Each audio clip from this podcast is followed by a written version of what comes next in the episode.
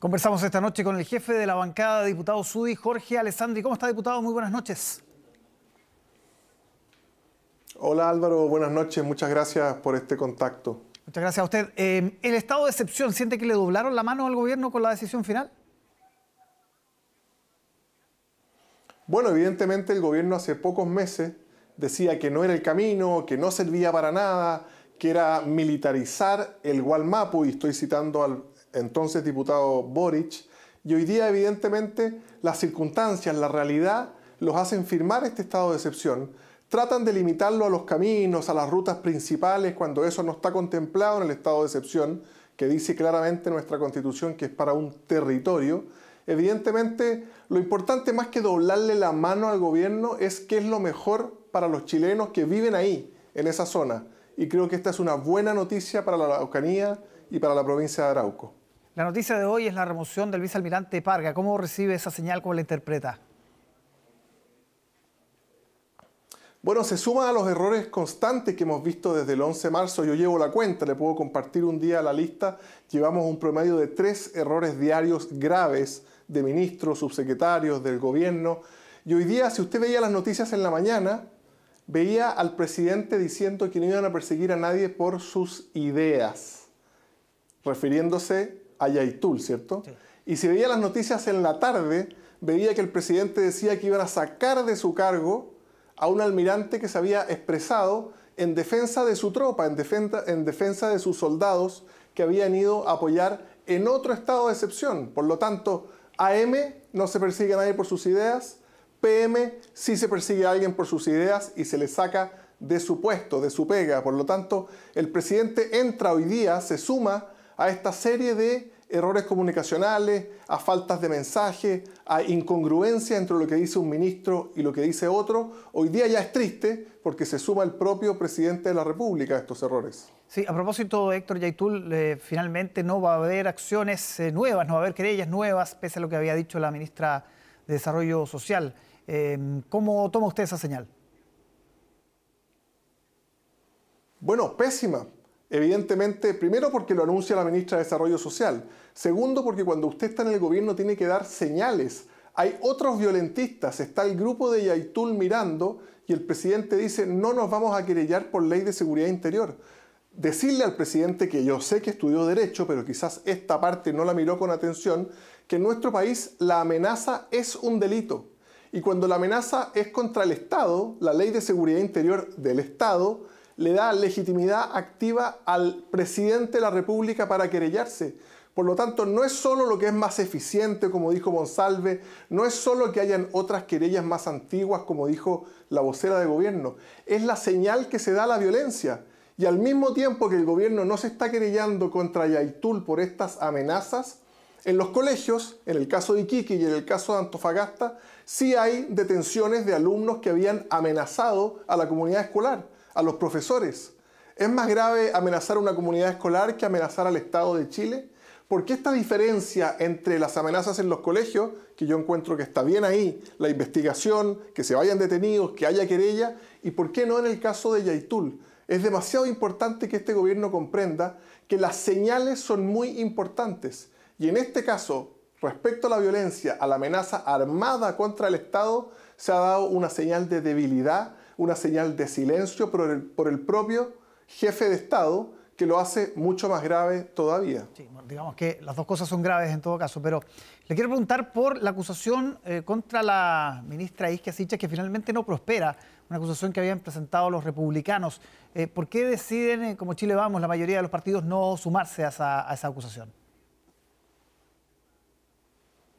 Si bien estamos de acuerdo con republicanos en que la ministra no ha estado a la altura, en que ha cometido errores graves en las comisiones respecto al tema de los aviones que iban y volvían, que su equipo ha tenido contradicciones evidentes, nosotros pensamos que la acusación constitucional, esa que desatiende el Congreso todas las urgencias legislativas y se dedica solamente a un juicio político contra una autoridad cuyo objetivo es sacar a esa autoridad del puesto y sacarla de la política por cinco años, no resuelve ningún problema práctico. Por el contrario, políticamente une a la centroizquierda detrás de esa figura.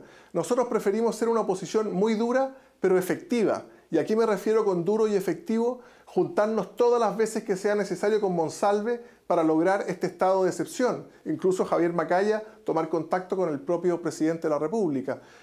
Hablar con Interior 20 veces también para que hicieran el copamiento en el barrio Meix. Recuerde usted que el propio Monsalve hace algunos meses había firmado la acusación constitucional contra el intendente Guevara por hacer un copamiento policial.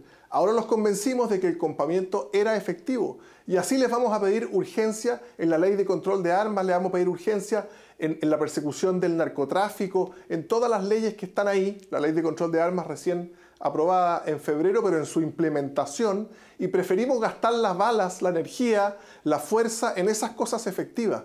No en este momento en una acusación constitucional que iba a ser política, que iba a permitir a la izquierda unirse y evidentemente que iba a desatender la atención del Congreso de las urgencias legislativas y de las personas a una persecución de una figura política en particular, que en este caso es la ministra Siches. Sí. ¿Aguanta, cree usted, hasta junio la definición de su sector para el plebiscito de salida? ¿O ya se están articulando para, para el rechazo, me imagino, no? Mire, veamos lo que sirve más al país.